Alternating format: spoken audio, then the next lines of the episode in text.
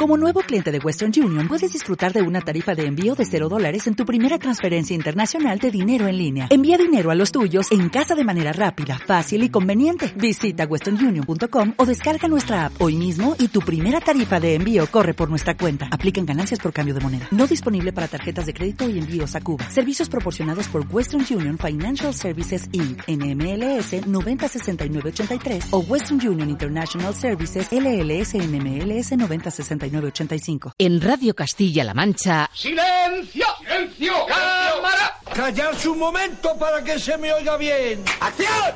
Estamos de cine.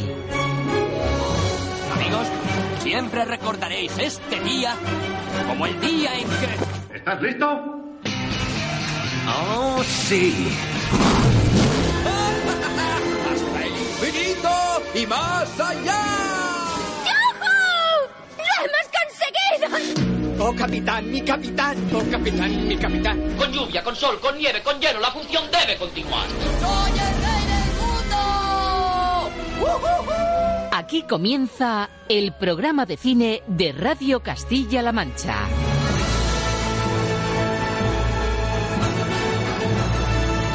Presenta Roberto Lancha.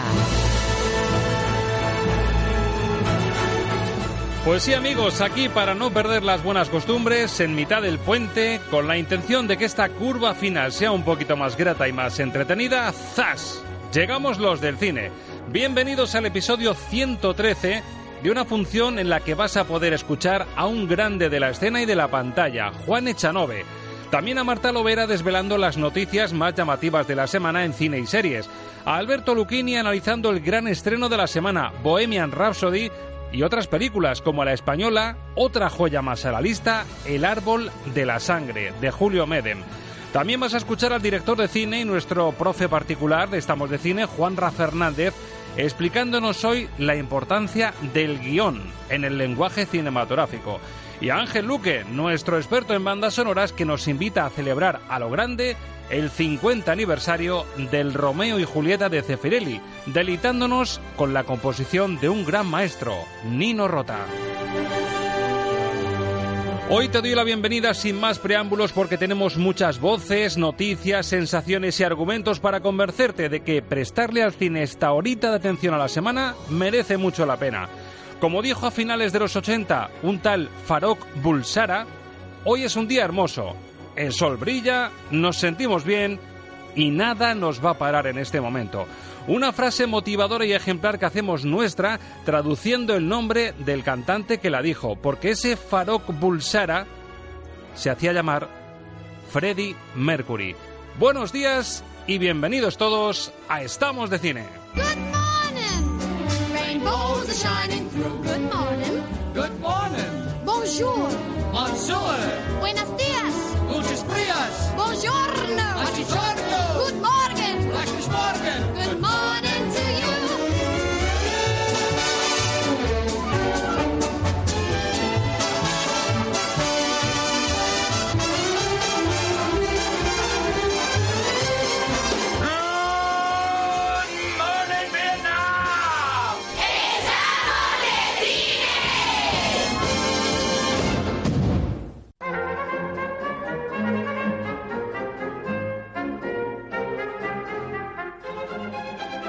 Entrevista de la semana en Estamos de Cine.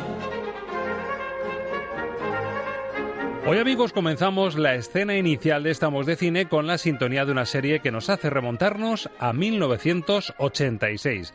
Alguno de ustedes igual hasta la recuerda. Su título, Turno de Oficio. Una serie que comenzaba con un abogado aspirante a notarías, regordete, llamado Cosme. Lo interpretaba un joven actor madrileño que se empezaba a hacer un hueco en televisión. Su nombre, Juan Echanove. Tu padre, que en gloria esté, cuando preparaba las oposiciones a notarías, solo salía conmigo los domingos. Pues yo ya ves, los sábados por la tarde y los domingos. ¿Qué te parece? Demasiadas alegrías, me parece. Y ahora déjame seguir estudiando, que tengo que seguir con la tutela. Y lo digo sin ironía, mamá. La tutela. Pues hoy tenemos el honor y el privilegio de tener frente a frente a un pura sangre de la escena y de la pantalla. Después de turno de oficio, hizo mucho y bueno, rodeándose además de algunos de los mejores directores del cine español, incluido Almodóvar. Pero la memoria selectiva del cine español le recuerda sobre todo en pantalla grande por su transformación en el caudillo en la película Madre Gilda. Corría el año 93. Dirigió Francisco Regueiro. ¿No estará insinuando, general, que su caudillo hace trampas? Déjeme que le dé un consejo. Haga lo que yo. No se meta en política. La política no es lo suyo, ni lo mío. Somos militares. Lo nuestro no es la política, sino el mando. Un papel y una caracterización que le valieron una lluvia de premios y reconocimientos y a las que hay que sumar las interpretaciones en películas como Tiempo de Silencio, Divinas Palabras, Orquesta Club Virginia, La Flor de mi Secreto, Los Años Bárbaros o Suspiros de España y Portugal. Para quienes conocían menos su currículum, quizá los más jóvenes que nos escuchan, mejor le ubicaran como Miguel Alcántara, el hermano de Antonio, en la serie Cuéntame. Pero Echanove es mucho más. Un colosal actor de teatro, un paladar gourmet, una voz única y un hombre que sabe sonreír con sus palabras cuando nota que quien tiene enfrente es también un profundo enamorado del cine. Vengan con nosotros a uno de los palcos del emblemático Teatro de Rojas de Toledo, donde hace unos días el Festival de Cine Social de Toledo, FECISO, le concedía el premio a toda su trayectoria. Tomen asiento y disfruten de la charla. Don Juan Echanove, muy buenas. Muy buenas. Encantado de tenerte aquí frente a frente. La verdad que tener un actor como tú, aunque yo sé que cuando os dan un premio a toda una trayectoria ya empecéis a pensar, ¿qué pasa? ¿Que ya esto se ha pasado el arroz o qué está pasando aquí, no? Sí, no, yo creo, mira, esto pasa con... Uno llega hoy en día a un rodaje o una serie de televisión o una película una compañía de teatro y notas que todo el mundo te llama a usted. Y eso ya es un síntoma mucho más claro que lo de que te den un premio a tu, trayectoria, que es muy de agradecer, pero todo es un motivo de agradecimiento. Siempre es mejor que te reconozcan a que no, o sea, eso está claro. También tiene mucho que ver con quién te lo da, dónde te lo dan y tal. Y en este caso, y en concreto este teatro, que para mí es muy importante, pues es un motivo de agrado. Ha sido llegar y encontrar, encontrarnos con amigos y en fin, todo está muy bien, joder. A los que nos gusta mucho el cine, el cine español, tenemos un apego especial al cine español, lo hemos estudiado, lo hemos analizado. Claro, tenerte a ti delante y repasar el currículum que hemos escuchado antes de saludarte, Gutiérrez Aragón, Vicente Aranda, Imanol Uribe, David Trueba, Fernando Colomo, José Luis García Sánchez, Mariano Barroso, Francisco Regueiro, Almodóvar, Iborra o Jaime Chavarri, dices, este hombre algo ha tenido que hacer bien para haber pasado por algunos de los mejores directores del cine español. Después de tanto tiempo y de todo este currículum, ¿cómo ves el cine español en este punto en el que estás? Bueno, yo lo veo bien. Es decir, eh, entiéndeme, eh, hoy en día la producción cinematográfica está en manos fundamentalmente de las cadenas televisivas. Eso hace que la ficción televisiva sea muy cinematográfica, afortunadamente, pero que a veces también el cine tenga que tener una componente comercial que hace que el cine a lo mejor no tenga un calaje o una dimensión como la, requiere, la que requiere una cinematografía nacional, digamos, ¿no? Pero yo creo que al final se acabarán equilibrando, ¿no? Pues sobre todo porque se está demostrando poco a poco que el espectador también es permeable hacia propuestas cinematográficas que no tienen que ver con la palomita, sino que tienen que ver también con un argumento, un guion bien hecho, un buen reparto, una buena foto, en fin. Cuando te tengo a ti delante y a gente que ha hecho tanto por el cine español, me di cuenta de lo cruel que puede ser también el cine. Es decir, que esto va por rachas, por moda. Seguramente en tu etapa cuando empezaste también estaba el galán, el que se lo llevaba todo de calle, el que se ponía de moda para salir en películas que tuviesen taquilla, pero es que puede llegar a ser demasiado cruel y hay actorazos de tu época, de un poco después, de un poco antes, que chico, dejan de estar de moda y parece que el cine al final es un destello en, el, en tu currículum vital, ¿no? Sí, yo creo que también tiene que ver un poco con eso, es decir, la rapidez televisiva, la rapidez de consumo, ¿no? Hay veces que que no da tiempo a digerir, a metabolizar bien los proyectos que se hacen. Yo recuerdo que cuando yo empezaba a hacer cine, a mí eso me lo decía Paco Raval. Paco Raval pasó una temporada en que no le llamaban ni para los estrenos, ¿eh? hasta que hizo Truanes con Miguel Hermoso. Entonces empezó a despegar otra vez eh, Paco Raval, pero entonces era, vamos, Paco no estaba en nada, en nada. Pero yo recuerdo que él me lo contaba y me decía, esta es una carrera de fondo, Juanito, esto hay que aguantar, importante es sobrevivir. Y es verdad. Y es verdad, lo mejor siempre está por venir. Y fíjate, es curioso que mm, parece que este fenómeno, sobre todo en Estados Unidos, con aquella crisis que hubo de los guionistas, que hubo un trasvase como de talento del cine a las series, y aquí, sin embargo, fíjate el ejemplo que tú eres un ejemplo de ello, que parece, fíjate Juan Echanove que se ha pasado, cuéntame, pero claro, esto es que vienes de hacer series míticas como turno de oficio, por ejemplo, has tenido tu periplo en televisión y pones como ejemplo Paco Raval, este, esto viene de muy atrás, el, Claro, el claro, tema del tirón televisivo, ¿verdad? Yo tengo 57 años, pero llevo 40 años trabajando. Entonces, claro, yo afortunadamente he tenido la suerte de poder trabajar y poder conocer y empaparme de su sabiduría de, de- de personas eh, que realmente eh, son importantísimas en la historia de este país, ¿no? Paco, Fernando Rey, eh, José Luis Alonso, José Luis López Vázquez, Agustín González, Juan Diego, eh, Juan Luis Galiardo. Es decir, algunos no están ya entre nosotros, ¿no? Pero otros sí, ¿no? Y siguen siendo, digamos, los veteranos, pero los veteranos de mayor sabiduría, ¿no? Yo decía, yo creo que la obligación siempre es respetar a los que, los que están por delante de uno y, vigilar y observar y empaparte de todo lo que hacen los que vienen por detrás, porque, porque las generaciones de actores, directores, guionistas y todo lo que vienen por detrás están mucho más preparados que nosotros. Es una faena esto de elegir hijo. El que es farmacéutico médico tiene eh, enmarcado su título en la habitación. Pero tú, ¿qué peli enmarcabas? ¿Te irías a Madre Gil, a lo mejor ese papel de Franco? ¿O, o tampoco No, yo voy a dejar un marco en blanco para el siguiente que me llamen. Sí, sí, ese sí. es el mejor, ¿eh? sí, yo no vivo. mejor el otro día para una serie de televisión que voy a interpretar dentro de poco, pues me pedían una serie de fotos mías del pasado y dije, no tengo. Y dice, pero ¿cómo no vas a tener? Todo el mundo tiene fotos. Y digo, yo no tengo ni fotos, ni recortes, ni nada. Yo no estoy apegado al pasado. No me interesa para nada. Y la última, ¿con quién te gustaría rodar? De estos jóvenes talentos que hay ahora, un Sorogoyen, eh, A mí me encantaría hacer una película con Jaime Rosales. que además está ahora de moda con, con Sí, su última le película. conozco hace mucho antes de que no era más que un proyecto, pero me parece que es un tipo realmente genial. Luego también me gusta mucho Isaac y la Cuesta. Me gusta mucho todo lo que hacen los jóvenes. Mm, Me parece que hacen un cine. Se nota, coño, que han visto toda la cinematografía y que se nota que tienen una, un conocimiento técnico de la profesión maravilloso. O sea, deseando trabajar con ellos. Don Juan Echanove, un gustazo haber tenido esta charla cinéfila. Hasta la próxima o hasta siempre. Gracias, muchísimas gracias. Newsroom. Las noticias flash de la semana en Estamos de Cine. Al fondo, como siempre, las salas comerciales con muchas ganas de sopesar los estrenos que tenemos ya este puente en cartelera, pero antes nos reciben este hall de noticias Marta Lovera. Marta, muy buenas. Hola, ¿qué tal? Hay cositas que contar y buenas. Muchísimas, sí. Además, tienen que ver con Castilla-La Mancha, tienen que ver con el futuro, con superhéroes. No decimos más y entramos en materia.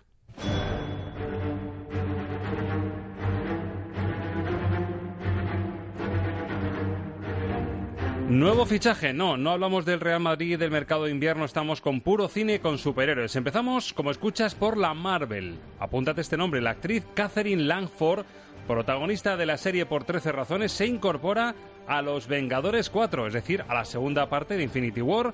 Eso sí, Marta, el personaje que va a encarnar es todo un misterio. Bueno, Capitana Marvel no va a ser, eso se ha sido un sorpresón. Eso desde luego, y como suele pasar, pues las teorías no dejan de aparecer, y es que este secretismo para desvelar qué personaje interpretará es muy sospechoso. ¿Será que conocer el nombre del personaje daría demasiadas pistas sobre el argumento de la película? Pero bueno, según los seguidores de la saga, estos ya están haciendo sus cábalas, la actriz podría interpretar a Kate Bishop, la sucesora actual de Ojo de Halcón en los cómics, o a Casey Lang, hija de Ant-Man, pero el rumor que tiene más fuerza es que podría ser la hija de Tony Stark y Pepper, lo que confirmaría la teoría de que Vengadores 4 comenzará con una elipsis temporal 20 años después de lo ocurrido en la tercera parte. Habrá que esperar para ver si esas teorías se confirman o desde Marvel guardan una sor- sorpresa aún mayor. Vamos, como diría nuestro profesor de cine, un super flash forward. Sí, sí, 20 va a ser añazos, ahí- nada menos. Es, es mucho tiempo, la verdad. tiempo. Y el personaje seguramente para saber quién es exactamente hay que ser muy friki de, de Marvel y de los cómics, ¿eh? Sí, sí, a, a ver si lo han averiguado o Marvel tiene una sorpresa aún más bestia, que todo puede ser. Bueno, se tiñe todo de azul. Tenemos que hablar, ojo, ¿eh? De Avatar.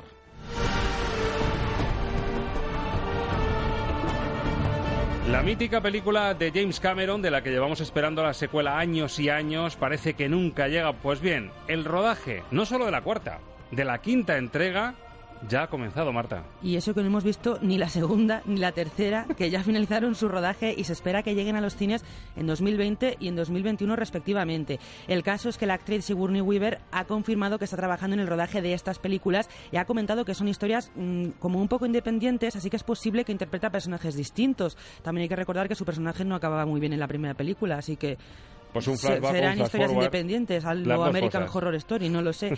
También sabemos que Kate Winslet también se ha incorporado al reparto y que veremos la parte acuática del mundo de Pandora.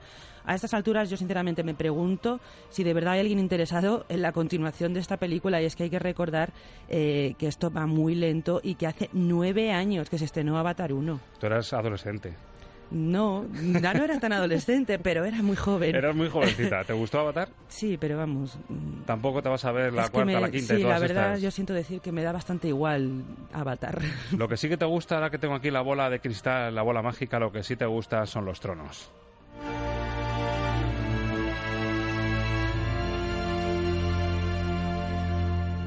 Y un nombre propio, el de Naomi Watts, será una de las protagonistas, no de los tronos en sí, sino del spin-off de Juego de Tronos. Vamos, hoy estamos dando una vuelta de tuerca a todo. El spin-off de Juego de Tronos, toda una declaración de intenciones de la HBO que con semejante fichaje estrella del mundo del cine demuestra que va Marta muy en serio con esta nueva serie del universo de Canción de Hielo y Fuego. Sí, yo creo que si alguien pensaba que este spin-off iba a ser una tontería, parece claro que no será así. Fichar a Naomi Watts creo yo que es un nombre muy importante como para desperdiciarlo. HBO quiere seguir teniendo su gallina de los huevos de oro y conseguir actores de renombre para este nuevo proyecto es una muestra de que van a apostar fuerte.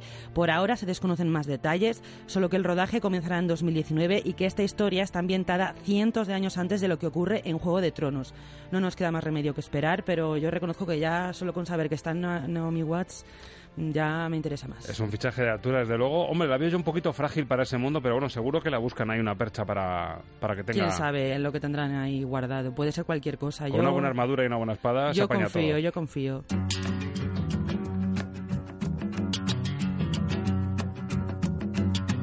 Bueno, y si Naomi Watts es un super fichaje, ni te cuento ya este otro del que vamos a hablar de infarto. Kate Blanchett, ganadora de dos Oscars, se pasa a la pequeña pantalla y va a protagonizar su propia serie. Bueno, esto ya a mí me dicen Kate Blanchett y ya tienen mi dinero Esto suena a directamente. me la pido, me pido una serie Eh, para mí. Exactamente. La serie se llama Mrs. America y está escrita y producida por David Waller, coproductora de Mad Men, otra cosa que también suena muy bien, y se centrará en la figura de una activista conservadora conocida por su oposición al feminismo y que fue crucial en la derrota de la enmienda de igualdad de derechos en Estados Unidos en la década de los 70. Ahí es nada, o sea, huele a papel complejo, Y contracorriente, ¿eh? porque va- iría un poco contracorriente Claro, de las o sea, modas. Va a ser va a ser un papel complejo, pero Kate Blanchett, bueno, yo ya vaticino que se llevará todos los premios. Muy mal lo tiene que hacer. yo Mm, Tengo unas ganas que- de preguntarte, oye, ¿qué tal la serie de Kate Blanchett? Cuando veamos el primer capítulo Qué que me digas, ¿eh? oye, te lo tienes que ver. Qué bien Roberto". suena. Como sea. Bueno, de Castilla-La Mancha damos un salto, además, Castilla-La Mancha, Castilla-La Mancha como escenario. Recordemos que hemos ido este año rodaje de Todos lo saben, de Tiempo después de Cuerda, de Mientras dure la guerra de Amenábar, del Quijote de Terry Gilliam. Pero es que ahora damos el salto, cruzamos el charco y queremos pescar en Hollywood.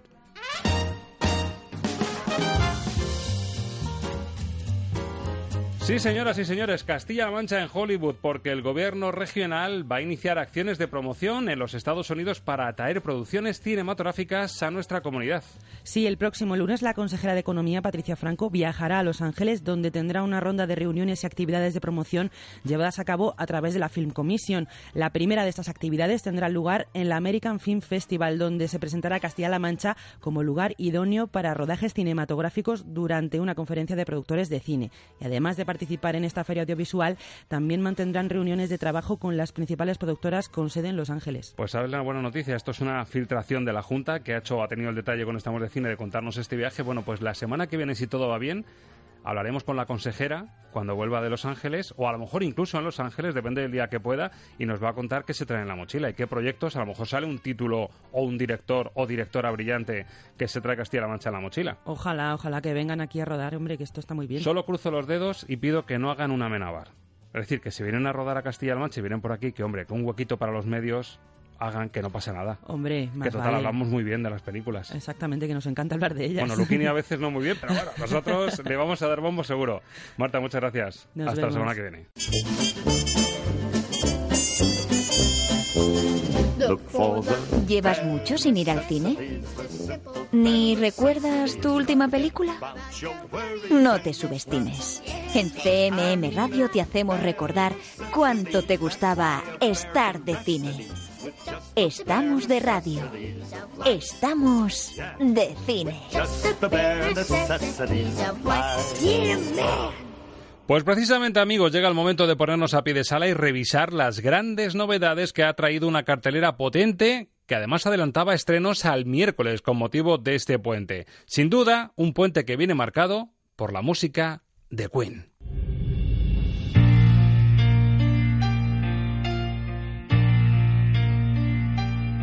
Gran concierto. Yo también escribo canciones. Nuestro cantante se pira. Así que necesitaréis uno. Qué bien te mueves por el escenario. Te los metes a todos en el bolsillo. No intuyes lo lejos que puedes llegar.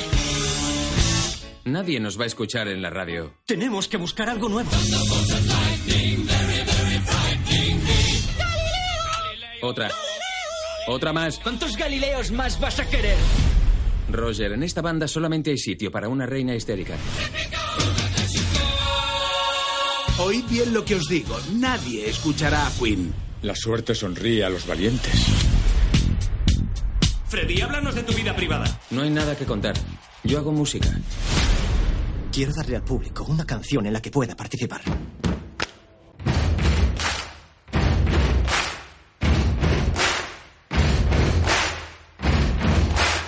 Los estrenos de la semana en el filtro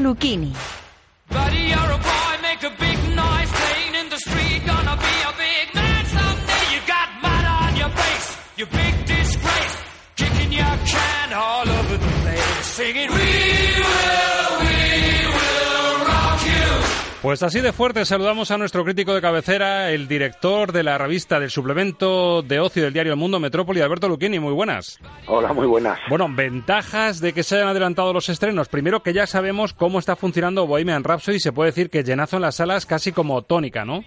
Sí, sí, bueno, vamos, yo eh, he aprovechado que, que se estrenaba la película antes de tiempo para, en lugar de ir a verla al pase de prensa, ir a verla con público, porque esta tenía mucho interés de verla en un pase público y, bueno, puedo decir que ayer en un cine de en el cine de versión original de Madrid que estuve yo, eh, estaba completamente abarrotado.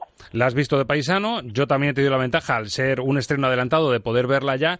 Yo de primeras, antes de preguntarte, diría que, por lo menos en mi opinión, se ha perdido una gran oportunidad de celebrar en pantalla grande a Queen porque para mí la película se pierde un poquito en esa vertiente de biopic de Freddie Mercury. Creo que la gente lo que celebra realmente en pantalla es lo que tiene que ver con el grupo. No sé si te ha pasado a ti algo parecido. Bueno, a ver, mm, para, es que yo creo que para la mayoría de la gente Queen es Freddie Mercury. Entonces, de hecho, vamos, mm, desde que desapareció Freddie Mercury, Queen pues, mm, pa pasó a la historia con letras mayúsculas, pero a la historia.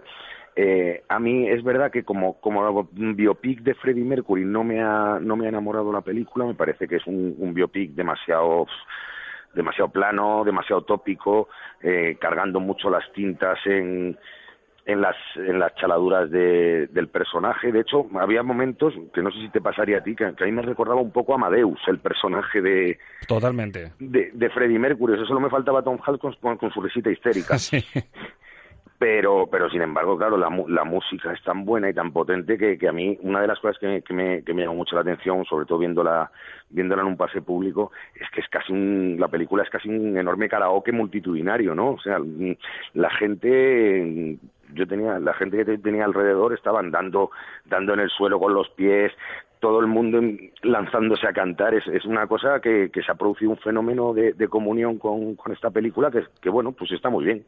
Y luego en el debate hay mm, seguro dos excesos que vamos a compartir, porque uno es la duración, son 134 minutazos, que yo creo que además quitando esas bajadas de Freddie Mercury vitales, que son además coinciden con los bajones de la película, los que la lastran un poquito, es excesiva en metraje y excesivo quizá la prótesis dental del, de Rami Malek interpretando, encarnando fenomenal a, Freddie Mercury.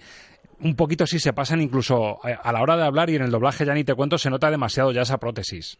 No, yo afortunadamente el doblaje no lo, no lo he oído y no tengo intención de oírlo, pero, pero sí que es verdad que la caracterización a mí me parece un poquito exagerada, sobre todo en la primera mitad, porque en la primera mitad de la película sale sin el característico bigote y ahí canta todavía más lo del lo de la prótesis y en cuanto al actor, pues eh, yo tengo mis más y mis menos porque eh, ha habido ha habido quien ha dicho que, que no solo interpreta a Freddie Mercury, sino que se convierte en Freddie Mercury y a mí me parece que sobre todo en esa primera mitad de la que hablamos, que está un pelín sobreactuado.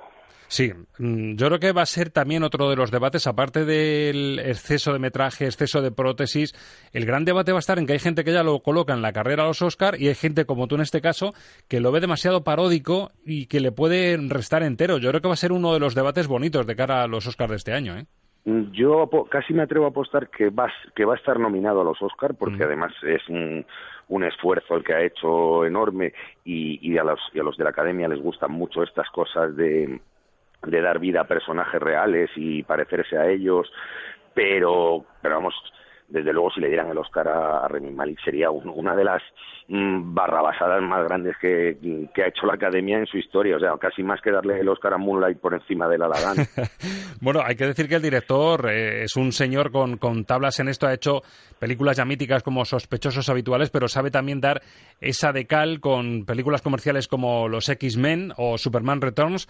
Brian Singer sabe lo que se hace. A mí me flojea un poquito el guion. Igual que están muy bien las transiciones, es decir, yo creo que donde se te pone la carne de gallina es en lo que se parece más al videoclip o en la recreación de conciertos o de momentos en directo. Yo creo que ahí es donde se sale, pero el guion hay que reconocer que flojea bastante. A ver, el, el guion es, es, demasiado geográfico y luego, a ver, la película tiene, tiene muchos problemas. Eh, uno es eh, lo que tú hablabas del director Brian Singer, que, sí, que es un gran director, pero se fue a mitad de la, del rodaje y lo acabó otro director. Y yo creo que se nota esas arritmias de, dos directores distintos. Y luego hay otro problema que, que, a mí, por lo menos, me pareció flagrante, y es que los productores de la película son Taylor y May, que eran dos de los miembros de, Queen. Y, hombre, sus personajes son estupendos y maravillosos al, lado de Freddie Mercury. Vale, tío, eres el productor, pero no, no, puede, no puede ser que, que Freddie Mercury fuera el malo todo el tiempo y ellos como la niñera. Entonces, yo creo que ahí, que debió ser probablemente la razón por la que, por la que Brian Singer se, se retiró del proyecto, porque eh, son unos personajes que eso sí, están clavados a los reales, pero, pero demasiado, demasiado torpe ese, ese planteamiento en el guion de los compañeros de Freddie Mercury. Sí, lo de Brian May, además ayuda mucho que se parezca tanto físicamente, lo hace todo más creíble, aunque claro, es el ejemplo de ponderación, de equilibrio, de saber estar, de, de, de todo, ¿no? De genio. Sí, ahora va a ser que Brian May no consumió drogas en su vida, ¿sabes? bueno, según la película no. Claro, según la película, ¿no? aquí el único, el único que tenía excesos era, era Freddie Mercury. Brian May era un tipo que no se iba con chicas, que no, que no consumía drogas, que no bebía alcohol, que era el más listo. El, bueno, pues es un buen matiz que están ellos detrás de productores y se notan que son impecables, desde luego, en, la película. Eso es gracioso, desde luego. Y lo que, lo que es un hecho también, Alberto, que mm, más allá de los 134 minutos de esos bajones por los bajones de ánimo de Freddie Mercury, que se pasa muy bien en la sala y que se pasa un rato de cine, mmm, vamos, que, que la adrenalina funciona, aunque sea a ratos, pero hay subidones y hay loopings muy buenos en la película.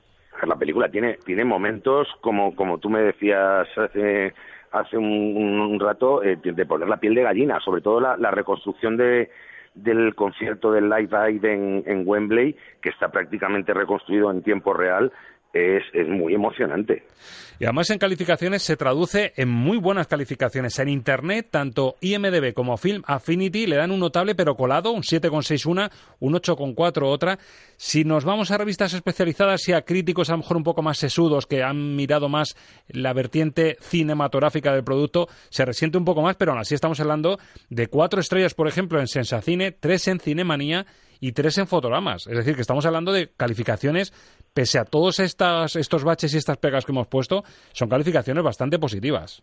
Sí, sí, no, no. A ver, a mí me parece que la película, vamos, yo en mi caso mm, creo que mm, poniendo en un lado de la balanza la parte positiva y la parte negativa, la película puede ser perfectamente un dos y medio. Un dos y medio te sale un aprobado sobre cinco. Yo lo subo a tres precisamente porque creo que, esos momentos de gallina piel, como te decía John Broma por WhatsApp, eh, yo creo que desequilibran un poquito la balanza a su favor, pero desde luego sale muy bien parada y yo creo que va a ser la número uno indiscutible de esta semana, salvo sorpresa, ¿no? Bueno, tendría que haber mucha sorpresa cuando ya el, eh, el día 1 de, de, noviembre la película estaba llenando todas las salas. Exacto, sería un cálculo ahí un poco erróneo ahí, tendríamos que ponerlo en duda casi tipo CIS. Bueno, incluso más. Lo que pasa es que afortunadamente el tema de la taquilla está informatizado y no es una cuestión opinativa y no se pueden cocinar los datos, porque aquí es lo que va a un ordenador central. Eso es matemática pura. Sí. Bueno, pues va a ser la número uno sin duda. Nosotros de luego recomendamos Boyan Rhapsody porque se pasa, seas muy seguidor o no de Queen, se pasa un rato en la sala, desde luego memorable. Y ojo al cine español, yo sigo soqueado, sigo absolutamente impactado por el nivel de las películas españolas de este año. Vuelve Julio Meden, el director de Los amantes del Círculo Polar, de Vacas, de Mamá, de Caótica Ana, La pelota vasca, Lucía y el sexo o Tierra. Y vuelve con una película complejísima, pero en la que vuelve a demostrar que es uno de los grandes del cine español con su virtuosismo tras la cámara. En este caso, su película, la que ya está en pantalla, es El árbol de la sangre. Yo os animé a que escribierais juntos las historias de vuestras familias en el caserío. Frente a mi árbol, para que fuese el árbol de vuestra gran historia. Y eso os iba a doler. Y un reparto que además del guion rezuma inteligencia porque ha sabido aglutinar, mezclar a grandes veteranos del cine español como un Emilio Gutiérrez Cava, Ángela Molina, José María Pou, con jóvenes talentos a los que se está viendo en las series, que está siendo un detonante para que la gente y sobre todo el público joven vaya al cine, como son Úrsula Corberó o Álvaro Cervantes. Yo creo que haya estado muy fino y muy listo Julio Meden, ¿verdad, Alberto?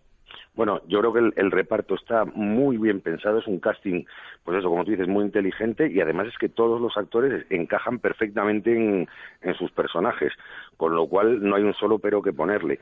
Cuando me ha hecho gracia cuando has dicho antes lo de lo de mm, la vuelta de Julio Meden. Efectivamente es la vuelta de Julio Meden en todos los sentidos. Es la vuelta de Julio Meden al cine después de, la calamidad que hizo con, con Mama, después de esa habitación en Roma que no le acabó de salir muy redonda, después de esa caótica Ana, que mm, yo por lo menos empezaba a dar por perdido a Meden como gran director y, de, y con El Árbol de la Sangre me parece que Meden está de vuelta. Pues ahí lo compartimos porque es cierto que se ven guiños. Lo primero que hay muchos guiños a su, a su propio currículum. Es decir, eh, por ejemplo, el homenaje a Vacas es continuo, con referencias en el argumento, eh, ese virtuosismo en los paisajes, en la fotografía.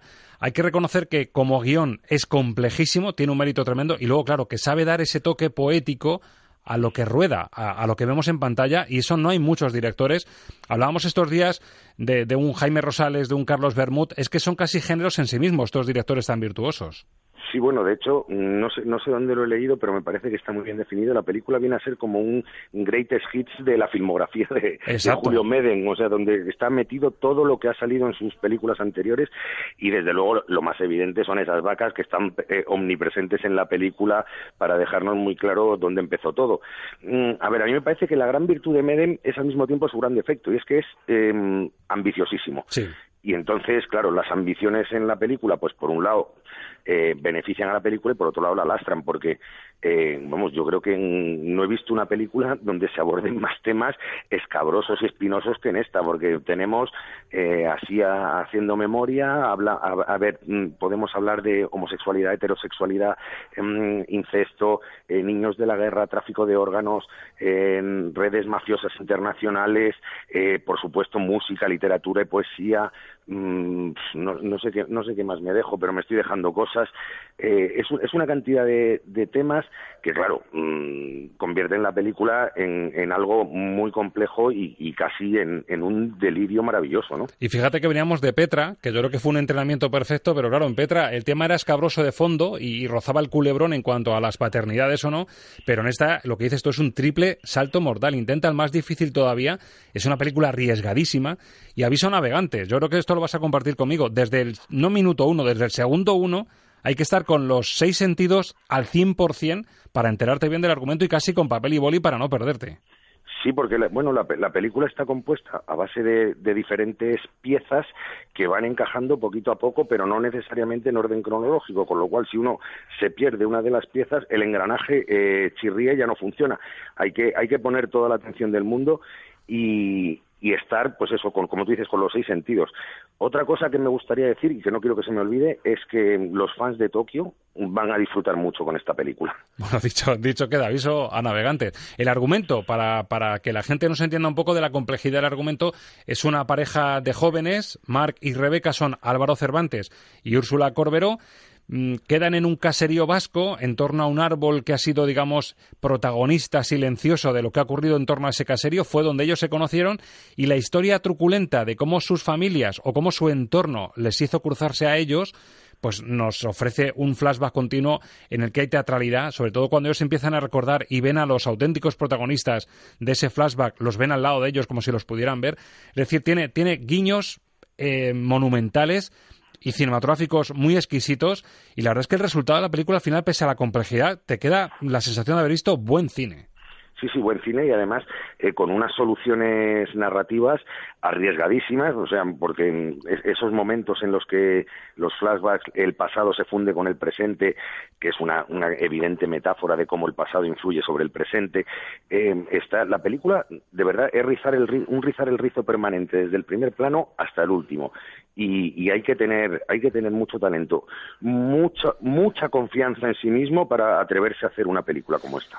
Ahora queda saber si la Academia lo va a reconocer porque hablábamos un poquito antes de, empezar a hablar en, directo en el programa eh, por WhatsApp e incluso por teléfono estábamos hablando del grandísimo nivel de las pelis españolas. Mira que lo venimos diciendo desde inicios del otoño, que todos lo saben, El Reino, Petra, ¿Quién te cantará? estamos tocando películas que superan con mucho a las grandes favoritas y a las eh, premiadas en los pasados Goya. Cualquiera de ellas posiblemente es mejor que las premiadas el año pasado. Y eso es un síntoma, para este año por lo menos, buenísimo. Bueno, es que estamos en, uno, yo creo que de los mejores años del cine español de lo que llevamos del siglo XXI en cuanto a nivel general. Pero es que luego además, mm, no solo eso, sino que para demostrar que el cine español eh, tiene una, una, gran variedad, tenemos luego películas muy taquilleras que no son tan buenas, pero que, que, también están funcionando en taquilla. El resultado es que, bueno, yo creo que, que el cine español vive un, una pequeña edad de oro que esperemos que no sea un espejismo. Sí, es la, la mezcla perfecta, como ocurrió también en los 90, que por un lado se, se hacían comedias de mucho éxito que funcionaba en taquilla y lograban cuadrar y maquillar los números con otras de altísima calidad, que es verdad que no funcionan también en las salas, pero que son de las que quedan para la posteridad. Eh, un árbol de la sangre, eh, Petra, ¿Quién te cantará? Eso queda ahí para siempre, aunque no haya funcionado en taquilla. Yo creo que esa, esa mezcla de las dos cosas es muy buena para el cine español. Bueno, es que, es que en realidad es lo que es el cine. El cine es, es, la mezcla de arte e industria. Entonces está muy bien que se haga arte, está muy bien que se haga industria. Y, luego cuando tenemos películas que, que, aunan las dos cosas, es decir, que son una obra de arte y que encima hacen dinero, pues es cuando estamos hablando de las películas inmortales.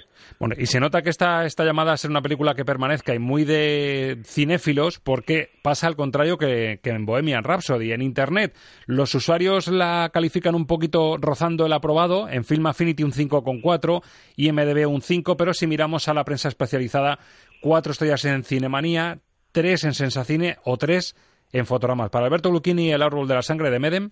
Pues es un tres y medio. Tres y medio, pues yo, yo me apunto, ¿eh? casi rozando el cuatro también, me apunto a tu calificación porque ya te digo que me parece que hay mucho cine detrás de, la última de Meden y el titular de Alberto Luquini, que además en, Metrópolis, Secretos y Mentiras, hay un momento que según estás viendo la película, te viene ese título y dices, esto, el título, otro título posible sería Secretos y Mentiras.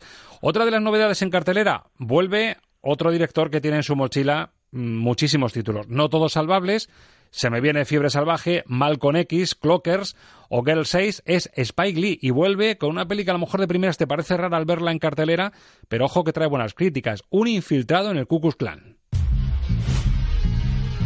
El Ku Klux Klan planea un atentado. ¿Cómo llevará a cabo la investigación? Ya he establecido contacto por teléfono. Necesito que un agente blanco se haga pasar por mí cuando nos encontremos. ¿Todo por la raza blanca? Claro que sí. Nos convertiremos en un doble. Ron Stallworth. ¿Podrá hacerlo? Con el blanco apropiado haremos lo que sea. Bueno, pues una mezcla curiosa en el reparto. El gran reclamo, la pareja protagonista son John David Washington, que es el actor de color que lleva un poco el peso, y Adam Driver, que también tiene otro papelón de estos. Eh, este chico, desde luego, elige muy bien sus papeles. Y aquí te preguntaría si ha vuelto el Spike Lee de siempre o está en unas medias tintas, pero de luego las críticas están siendo bastante buenas, Alberto. No, no, ha vuelto el Spike, el Spike Lee de siempre, para lo bueno y para lo malo. Para lo bueno, porque ha conseguido una película que que está muy bien porque además, eh, bueno, la, historia de, este agente negro que se infiltra en el Ku Klux Klan ya, ya eh, de por sí es, es como, un, como un disparate monumental, pero luego está contada casi en clave de comedia, lo que hace que, que sea todo más creíble. La película está llena de referencias a la actualidad. Una de las frases que más dicen los miembros del Ku Klux Klan es eh, American First, o sea, no sé si, si, si nos recordará a nadie. Eh, la, la película eh, recuerda también hechos, eh, conflictos raciales que ha habido en Estados Unidos recientemente y, y ya te digo, como, como narración funciona muy bien. Eh, ¿Cuáles son las partes menos buenas de la película? Bueno, pues por un lado que, que Spike Lee sigue siendo un tipo muy maniqueo porque, hombre, no todos los blancos son racistas ni todos los negros son hermanitas de la caridad. Y ya lo hacía en Haz lo que debes cuando los los, mm, los eh, negros eran muy buenos y los italianos eran muy malos pues aquí es lo mismo. Los negros son todos maravillosos y los blancos son todos muy malos. Y a mí me molesta un poquito ese maniqueísmo a pesar de que reconozco que el mensaje de la película es fantástico. Y luego por otro lado hay un fallo que a mí me, me molesta mucho eh, Adam Driver está estupendo, pero el hijo de Denzel Washington no le ha llamado Dios por los 10 de la interpretación. Y no, no le ves como fichaje para, para apuntarle la matrícula, ¿no? No, no, de verdad, está espantoso. O sea, hace, hace una, una interpretación memorablemente espantosa. Pues madre mía, siendo protagonista llevando el peso, mm, se tiene que lastrar un poquito la película con eso, ¿no? Sí, pero bueno, aquí, aquí yo creo que ha pesado más la amistad de, de Spike Lee con, con papá Denzel que, que el sentido común del director buscando un protagonista. Bueno, pues eh, sale bastante bien parada, como decimos en la crítica, incluso en, en Internet. Los usuarios la ponen un notable y sobre tres estrellas, tres y media en Sensacine, cuatro en Cinemanía y tres en Fotorama. Sale muy bien parada. ¿Para Alberto Lucchini está infiltrado en el Ku Klux Klan? Tres también. Tres estrellas. Bueno, y otra de las películas, en este caso argentina, es una película de Luis Ortega que se llama El Ángel, que no viene tampoco mal parada en la crítica. ¿Qué nos dices de esta película brevemente? El Ángel. Pues así muy brevemente, que es, es la biografía de un del mayor asesino en serie que, hubo en Argentina en los años en los años 70, que era un chico de, de 20 años con, con cara niñada y que era un, un animal de bellota tremendo, que, mm, que resulta que, que era una persona que no conocía lo que es la empatía y mataba mataba por matar y, y que es una película que funciona muy bien como thriller, que está muy bien recreado en la época, con una banda sonora estupenda de, música popular y el descubrimiento del actor protagonista que, que tiene una cara angelical pero, pero que da mucho miedo. Es una película que, que demuestra que el cine argentino mantiene el pulso como, como siempre. Bueno, y que llega a la cartelera una película que para un crítico de cine, pero también crítico gastronómico, fusione bien la gastronomía y el cine, que es algo que no hay demasiados casos buenos. Resulta que llega una peli, una receta familiar que te tiene loco, le pones cuatro estrellas y es- ha tenido que venir de Singapur y producción también de Japón y Francia.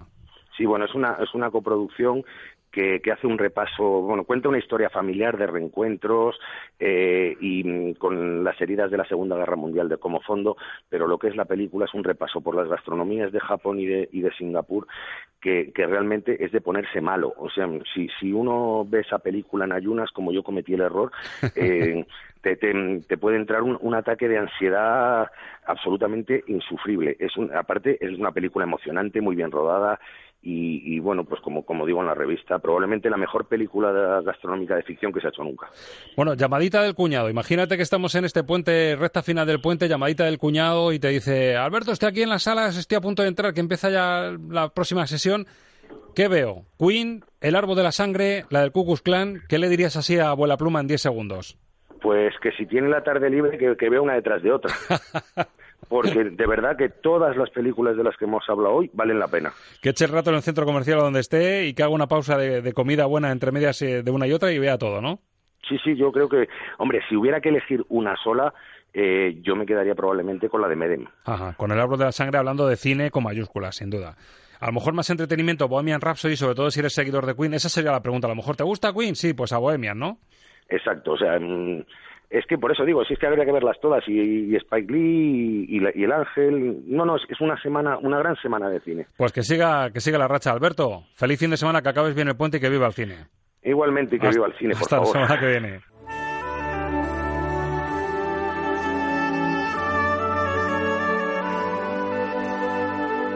¿Nos oyes? Esto es Radio en Cinemascope. Estamos de radio. Estamos de cine. Y ahora, amigos, distinguida audiencia, nos toca cambiar el chip. Pasar del ocioso relax de las salas comerciales a las aulas y seguir aprendiendo cine con nuestro profe particular, con el que hoy llegamos a la letra G, que es un punto G en el lenguaje cinematográfico.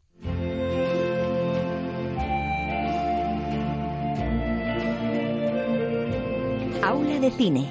El abecedario del séptimo arte con Juanra Fernández. Profesor, deseando conocer los detalles que no sabemos de ese término clave, el guion. Somos todo oídos. Así que, cuando quieras. Hola Roberto, hola a todos. Una semana más continuamos con el glosario cinematográfico y esta semana nos toca la letra G. Y creo que con esa letra el mejor término es guion, ya que es la base y fundamento de toda producción. Para hablar del guion necesitaríamos horas y horas y seguramente días para ver cómo se estructura, cómo se divide, cómo se compone, cómo se, cómo se establece, ¿no? Lo que es la escritura de un guion. El guion es tan antiguo como Aristóteles, ya que él fue el primero que estableció una estructura, planteamiento, desarrollo y desenlace sobre la que todos los guionistas se basan Evidentemente ha habido muchos teóricos a lo largo de la historia que han ido modificando esta estructura o modificando no porque siempre son los tres actos de planteamiento, desarrollo y desenlace, pero sí teorizando sobre cómo mejorar esa estructura.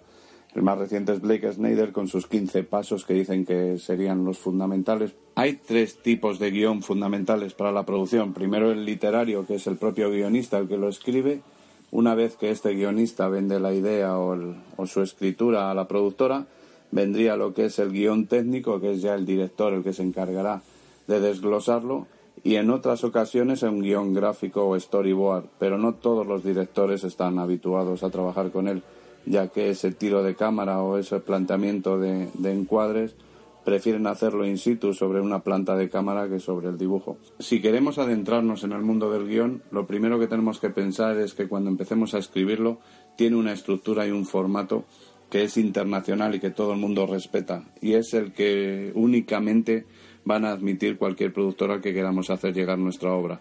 Ese formato es, como ya he dicho, entre 90 a 100 páginas, 80, 90, 100 páginas o 110, depende de la extensión, pero eso sí, siempre escrito con el mismo tipo de fuente, que sería la Courier o Courier News, con un cuerpo 12 y con un interlineado sencillo. Si no es así, cualquier obra que esté escrita en otro formato no será fácil su lectura para un productor y probablemente la deseche de antemano antes de iniciar ese acercamiento a lo que podría ser una obra de éxito. Por tanto, si queremos escribir un guion, tenemos que tener en consideración esos tres preceptos. Y nada más, como ya os he dicho, serían horas, días, semanas lo que tendríamos que estar hablando del guion. Pero bueno, tened en cuenta que sobre Napoleón se han hecho más de 300 películas y ninguna de ellas cuenta toda su vida. Es decir, tenemos que cuando tengamos una idea que sea la premisa de nuestra historia, intentar que sea lo más interesante posible y acotada en un tiempo determinado para poder llevarla al cine. Muchas gracias y la semana que viene continuamos. Un saludo a todos.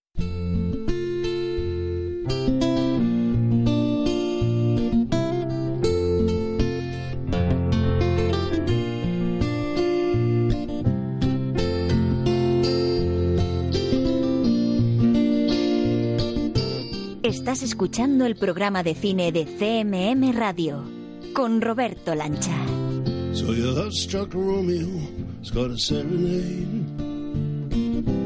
Hace solo unos días, este pasado lunes, para la BBC Radio, sobre una guitarra sureña, esta que escuchas de fondo, pellizcando las cuerdas con las yemas de los dedos. A su manera inimitable, un escocés, hace mucho tiempo líder de un gran grupo de rock, volvía a tocar y a cantar con esta voz rasgada el desamor de Romeo y Julieta, un amor más urbano y actualizado. Las promesas incumplidas, los corazones rotos, un romance trágico, versión Mar Knopfler. ¿Qué recuerdos, Ángel Luque, escuchar a Knopfler con este tema? ¿eh? Qué recuerdos y qué, y qué actualidad también, porque actualidad? la vuelves a escuchar y dices, vaya canción, ¿eh? Ahora tiene el pozo de un amor, claro, que suena más lejano para él seguramente con esta voz rota, pero como que gana enteros, ¿no? Un amor más, más añejo. Sí, yo diría, fíjate, que de todas las posibles versiones que se han intentado hacer siempre Remio y Julieta, esta, que es una versión musical, me parece a base del, o sea, quitando el amor que pueda tener a, a Marno Flair, es quizá el que mejor ha salido. El que Y, mejor ha quedado. yo francamente no, no podía evitar ponerlo en redes sociales y me salía una reflexión que creo que, que, que es lo que pasa cuando el creador de un tema como este lo interpreta, lo reactualiza o lo modifica, tiene ese toque mágico de que está moldeado por quien la hizo en, en un principio. Vuelve a darle una nueva vida, le vuelve otra vez a insuflar un espíritu diferente porque es su criatura, ¿no? Y suena de una manera totalmente nueva a pesar de ser eso un gran, gran clásico. Y dirán los oyentes, bueno, si de- hicieron ya un especial de Mark Knopfler, compositor de bandas sonoras, es cierto, pero es que mucho antes que esta balada, que inmortalizaron los Dire Straits, un director de cine, Franco Zeffirelli, y un compositor mítico, Nino Rota, el señor que luego nos enamoró con el padrino, deslumbraron con su particular versión de los amantes de Verona. Así que ahora sí entramos en materia, damas, caballeros, niños y niñas, bienvenidos al diván de las bandas sonoras. Lo que ves es lo que oyes. Música para soñar cine con Ángel Luque.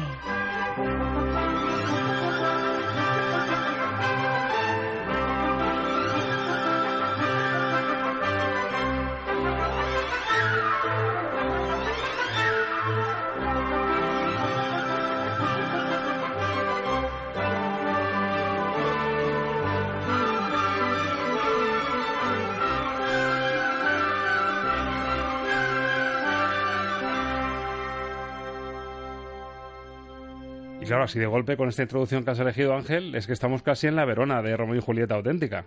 Bueno, esta introducción tiene su, su porqué, porque no es el inicio de la banda sonora, pero está hecho para que recibamos un primer impulso musical para salvar un poco algo que yo lo entiendo, que yo lo entiendo, que es ese, bueno, quizás escalofrío que te sale decir, uff, Romeo y Julieta, a ver ahora. Primero, Romeo y Julieta tiene, tiene una razón de ser, es que cumple 50 años. Eso ya es un, es un hito cinematográfico, o sea, es, es algo muy importante. Entonces, este es su 50 aniversario, con lo cual yo creo que de alguna manera había que reseñarlo.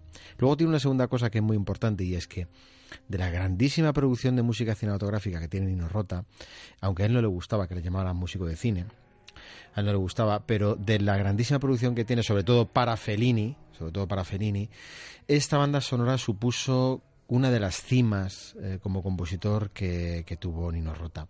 Es decir, si me preguntas, hombre, ¿esto supera al padrino? Bueno, pues fíjate, yo La película sí. me voy a atrever. La película, por Claro, supuestísimo ahí- que sí. estaría un poco el debate, pero, pero es Claro, cierto sí, que lo, en lo musical música. hay debate. Yo pienso en música. Eh, cinematográficamente hablando, El Padrino es incuestionable, porque estamos hablando de una de las obras maestras de la historia del cine. Eh, Romeo y Julieta de Fellini no es una de las obras maestras de la historia del cine, aunque es verdad que fue muy taquillera en su, en su momento y enganchó muy bien, fíjate, con el público joven adolescente de los finales de los 60, principios de los 70, que era un público que ya iba buscando mm, esas historias, o sea, es decir, lo que luego encontramos en Gris, por ejemplo, pues fíjate, se gestaba un poco en este tipo de películas, claro, con el aspecto de Cefirelli, con esa forma un poco neorromántica que él tiene de- tenía de hacer el cine, ¿no?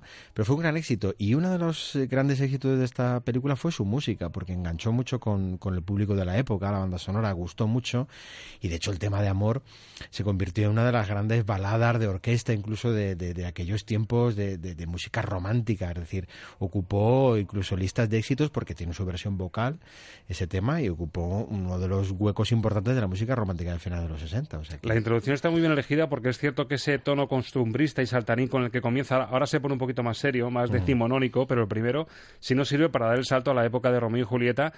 Aunque el título de la canción en realidad es algo así como rezo porque se nos consienta casarnos, porque recordamos esa vieja rivalidad de los Montesco y los Capuleto, un amor imposible entre dos familias enfrentadas, da igual dos familias, dos razas, lo hemos visto repetido De muchas formas. y masticado de muchas, de muchas maneras.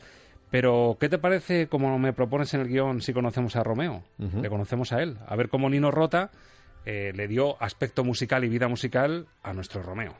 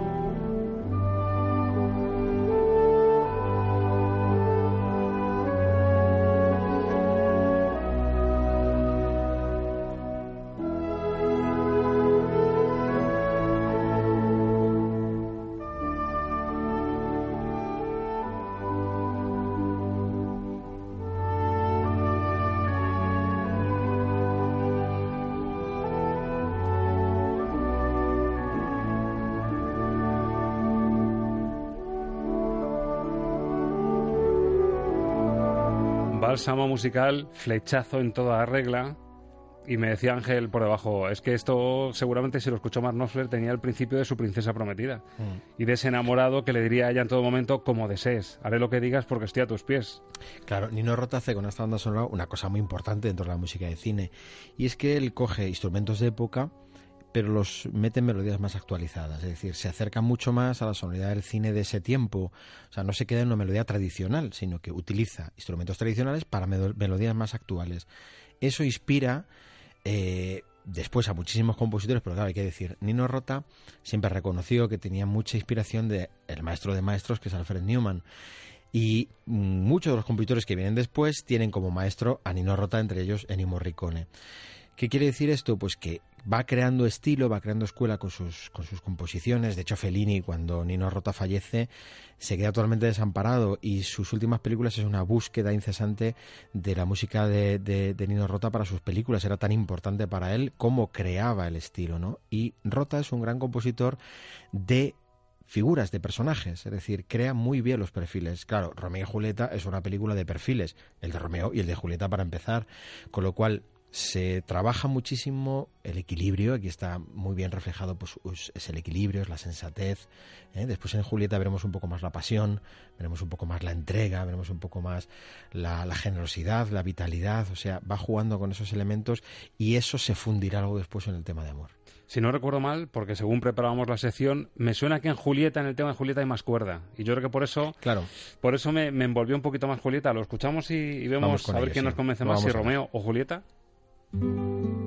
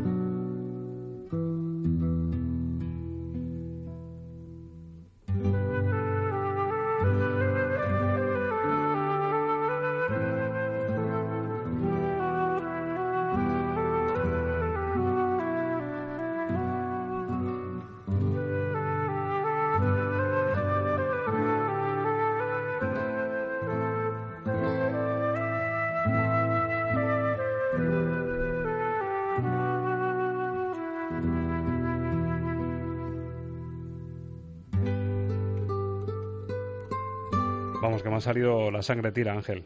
Me ha salido la vena hispana. Aquí una guitarrita como esta. Y te imaginas a un Paco de Lucía en ese patio toledano que tiene interpretando este tema y se, se- le saltan las lágrimas a uno. ¿eh? Bueno, ya sí, sí, desde luego ya es... Cuando uno escucha la versión del concierto de Aranjuez que hizo Paco y Lucía se da cuenta como el intérprete es vital para, para la obra. Esta la tocaría bien, yo creo. ¿eh? Seguro que sí, seguro que es una pena ya no tenerla entre nosotros porque era un mago de, de la guitarra, ¿no? Mm, Realmente Nino Rota, cuando le hacen esta propuesta, porque Nino Rota es un compositor muy fue un compositor muy muy fiel al cine italiano sobre todo Eh, salía poco de Italia lo que pasa es que sí le, le gustaban los los retos.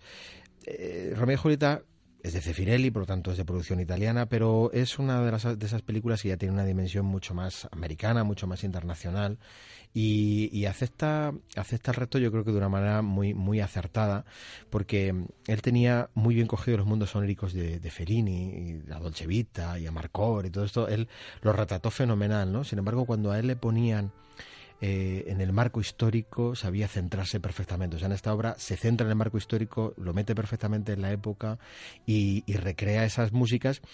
En cierta medida, mm, después, cuando eh, le llega el fallido, eh, la fallida nominación al Oscar que tuvo con la primera parte del Padrino, porque venía de la banda sonora de Fortunela, ese tema que ya, que, por cierto, eh, yo les invito a los oyentes a que escuchen Fortunela, porque les va a sorprender cuando escuchen la versión original de cómo, cómo, cómo sonaba el tema de- de- del padrino, es muy curioso de, de- de escuchar. Pues eh, se quitaría un poco la espina también eh, en cierta medida, luego ya con el Padrino 2, que es cuando viene el Oscar, porque esta banda sonora todo el mundo, todo el mundo la daba como segura nominación y como posible Oscar de su, de su año. Sin embargo, ni siquiera fue nominada. Pero es luego después ha sido y es una de las obras más reconocidas de la historia de la música. Hasta el punto que te hago un encargo. Mira, sin necesidad de esperar a después del programa y mandar tu mensaje, te hago un encargo ahora aquí en directo con delante de los oyentes. Un pedido. Un pedido. Tú de vez en cuando dime, Roberto, en las transiciones de Estamos de Cine, cuando ponemos eso de estás escuchando, Sí. Estamos de Cine, que suene Julieta. Que suene este sí, tema sí, de fondo, recuérdamelo. Vale. Eh, De vez en cuando, Roberto, hecho. no está sonando Julieta lo suficiente. bueno, ¿y cómo suenan Romeo y Julieta juntos? Eso Ese ya fundido. Yo recuerdo que Ángel Luque nos enseñó una cosa muy bonita con la, el último Oscar a la banda sonora de Desplat con La forma del agua, que había un tema en el que escuchábamos un poco el mundo interior de ella y otro el mundo interior de él. Y había uno que cuando cae en el agua se funden los dos. Es. Y el instrumento asociado a cada uno se fundían en esto. Vamos a ver si en Romeo y Julieta pasa algo parecido y cómo suena ese tema de amor que, como nos dices, ha sonado por doquier en muchísimos acontecimientos, en muchísimos eventos, porque suena y es tan maravilloso como este que seguramente agudicen los oídos, les puede sonar y mucho.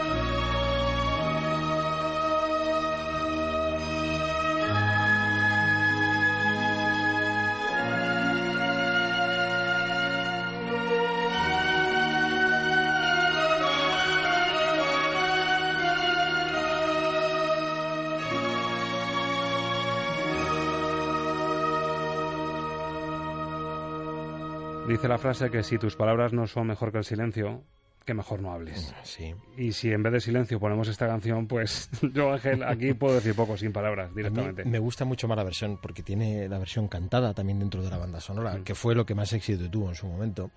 Me gusta mucho más la versión la versión instrumental que tiene. Este, este tema ha sido versionadísimo dentro de- de- de- del repertorio de orquesta. El arranque recuerda muchísimo a algo que es propio de, de, de Nino Rota. Nino Rota es un niño prodigio, es decir, con ocho años ya estaba componiendo, con 11 años ya tocaba el piano como un auténtico maestro de, de la música y tuvo una formación eh, muy empapada, lógicamente, de los grandes de la ópera italiana, de un, de un Puccini, eh, de Verdi, es decir, y el inicio, el arranque te recuerda eso, ¿no? Recuerda qué gran formación tenía Nino Rota como compositor, ¿no? Venían del mundo clásico. De hecho, él se consideraba un compositor de música clásica. Lo que pasa es que tuvo que vivir gracias al cine y tuvo que vivir gracias a una cosa, porque claro, cuando hablamos de matrimonios y binomios de compositores y directores, mm, no hablamos de un detalle muy importante. Es decir, un matrimonio puede durar cinco años o puede durar 40. ¿Los dos son matrimonios? Sí, pero el valor del de 40, yo creo, bueno, pues el matrimonio de Nino Rota y Fellini duró 40 años. Eso en la música, cinematografía y en el cine se da muy pocas veces. Y entonces es una historia vital única, ¿no? Tenían gran amistad. De Nino Rota se dice siempre que era una persona muy humilde, era un, compositor muy trabajador que tenía gran capacidad de adaptación a lo que se le pedía.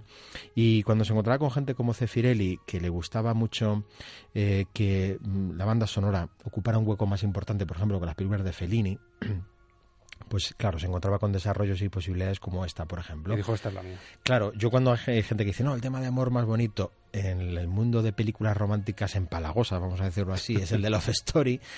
Pues hombre, yo siempre digo, bueno, pues si tenemos que ponernos empalagosos, o pa- eh, utilizando con respeto este término, yo me quedo con el tema de amor de Romeo y Julieta. Es una maravilla. Y de hecho hay otros temas, hemos escuchado en esta sección eh, durante meses y estos casi tres años que llevamos, muchísimos temas maravillosos, pero siempre había un valle, una bajadita en la que podíamos entrar, empezar a hablar, pero en este era imposible.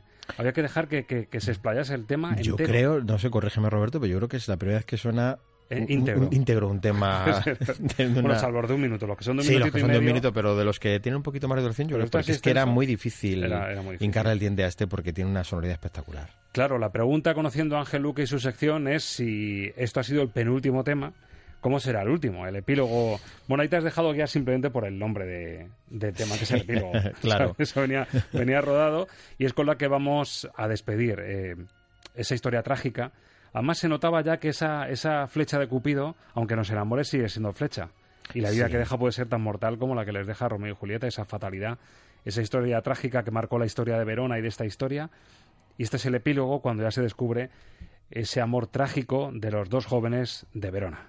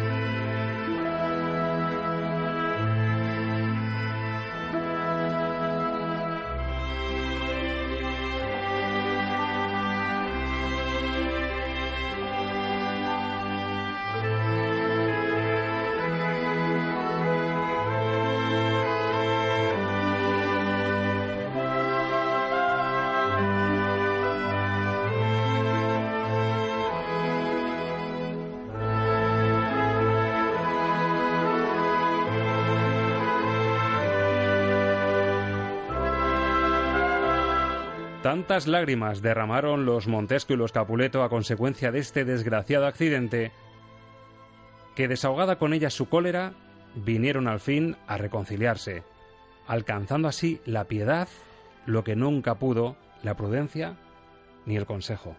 A veces es lo que pasa, Ángel. Tiene que pasar algo tan triste como la muerte de estos dos jóvenes para que dos familias enfrentadas, dos razas, dos lo que sea enfrentadas, por fin comprendan eso pasando por la muerte. Y es lo que viene a, a definir este tema final que distinguimos todas las melodías que hemos ido presentando durante la sección, enlazadas y con, ese, con esa flecha de melancolía. Hay que, hay que decir que esta historia universal, mm, que yo creo que lo hemos comentado alguna vez, no siempre, yo creo que no se ha llegado todavía a una versión auténtica en el cine. No se ha llegado. Yo creo que, que es una obra tan teatral que realmente el cine no ha llegado a captar la esencia de lo que Shakespeare quería, quería reflejar. Por cierto, Shakespeare y Love, que lo tenemos, siempre lo tenemos ahí pendiente. y- Estamos ahí echando el guante a Gwyneth Paltrow, pero no va a estar fácil. Ay, ¿eh? Gwyneth Paltrow. Estamos esperando a que venga. Conexión Talavera, pero no, no sale eso. Pues eh, eh, yo creo que esa, que, que esa historia, ese tipo de historia requería una banda sonora así. Nino Rota supo captar la esencia de lo que Shakespeare quería hablar sobre el, el sentimiento y la forma de entender el amor que tienen los italianos. Por eso era tan importante que un director italiano y que un compositor italiano se metieran en, en este proyecto y sonaba así, claro. Me sale Ángel un titular, me sale la vena periodística y me sale el siguiente titular. La gran banda sonora de Romeo y Julieta se ha conseguido, la película no. Según Ángel Luque, entrecomillado. Yo creo que sí, que puede ser el titular. Sí, sí, sí. con el Me quedo con ese, sí. Y para inmortalizar la memoria de esta firme conciliación, ordenó el señor de Verona que los cuerpos de los dos infelices amantes fuesen colocados juntos en el sepulcro que les vio morir, erigido en columna de mármol y cubierto de inscripciones. Así pues, entre las raras excelencias que se muestran en la ciudad de Verona, ninguna tan célebre existe como el monumento de Romeo y Julieta.